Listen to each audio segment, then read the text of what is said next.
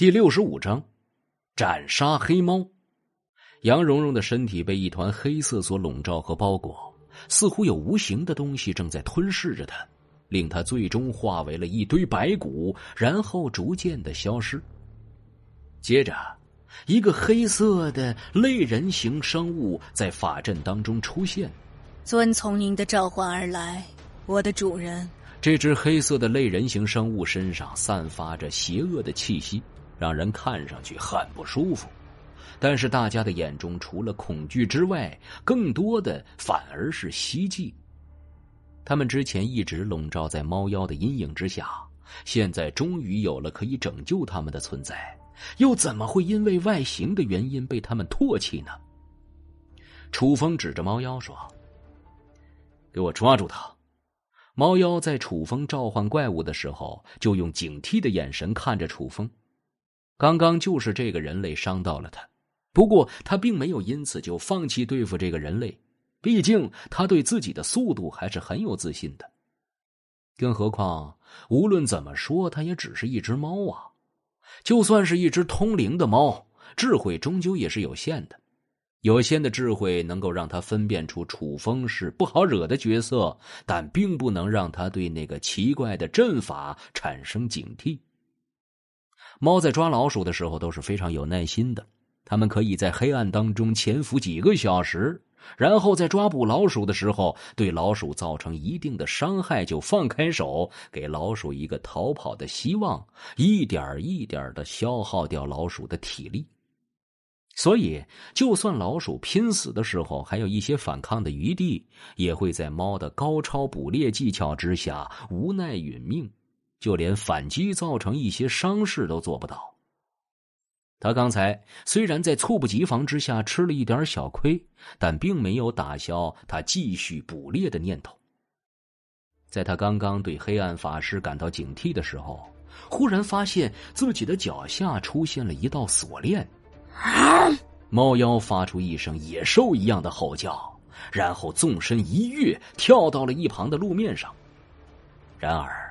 就在他落在地面上的时候，他的身边忽然升起了几道黑色的光柱，形成了一个黑色的囚笼，将他封锁在了其中。黑猫拼命的抓着黑色的囚笼，而是任凭他百般努力都无法挣脱。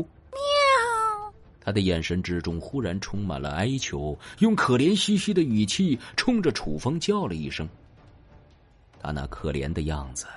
几乎能够让人忘掉他之前杀死几名同学的残忍。哼，现在知道正常的叫了吗？可惜，已经晚了。楚风冷笑一声，然后逼近了猫妖。一个寒冰符过去，猫妖的身体瑟瑟发抖，然后哀求的看着楚风。喵。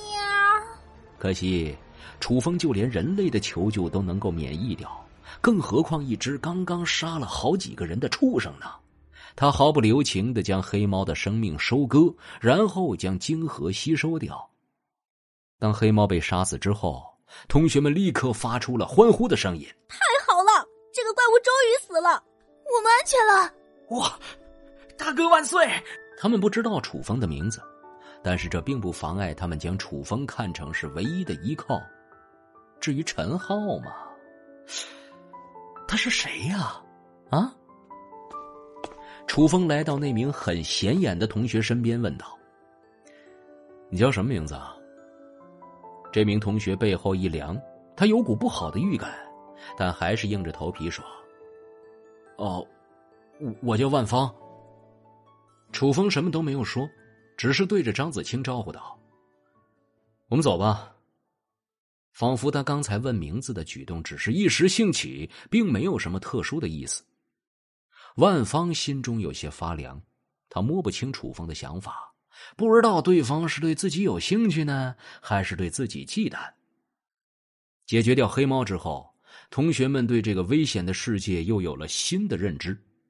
如果没有保护自己的力量，那么就算是跪舔某些人，也是毫无意义的。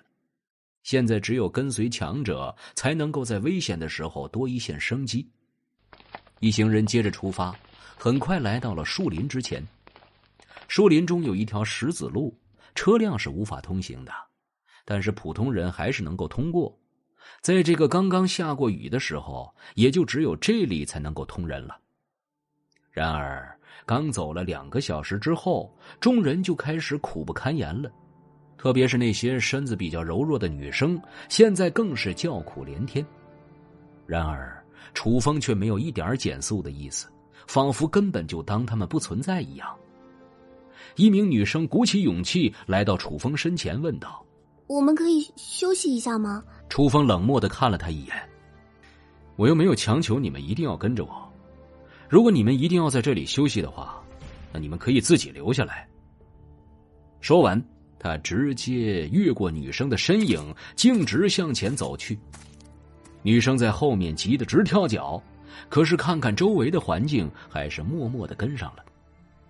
这时，有一个身体比较健壮的男生来到修女身边说：“哎，我帮你背包吧。”修女看了一眼楚风，然后摇摇头，继续向前走去。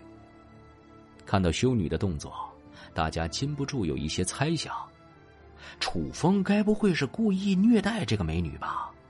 毕竟他们也知道有一些人是有着很特殊的爱好的。楚风一直对人冷漠，说不定就是这样的人当中的一员。这让他们更加坚定了，只要到达目的地之后，就和楚风分道扬镳的想法。